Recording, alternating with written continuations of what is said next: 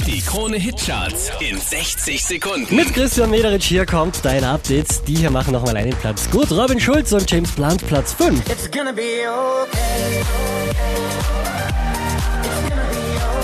Vier Plätze nach oben geschossen. Ed Sheeran und Galway Girl Platz 4. My pretty little Galway girl. My, my, my, my, my, my, Von der 2 abgestürzt auf die 3. Das ist Mark Forster und sowieso. Egal was kommt, gut, sowieso. Immer geht ne neue Tür auf, irgendwo. Letzte Woche Platz 4, diesmal Platz 2 für DJ Khaled und Justin Bieber.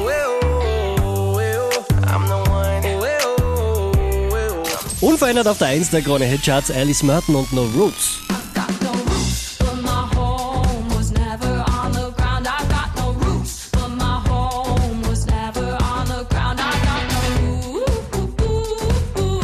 Charts auf charts.kronehit.at.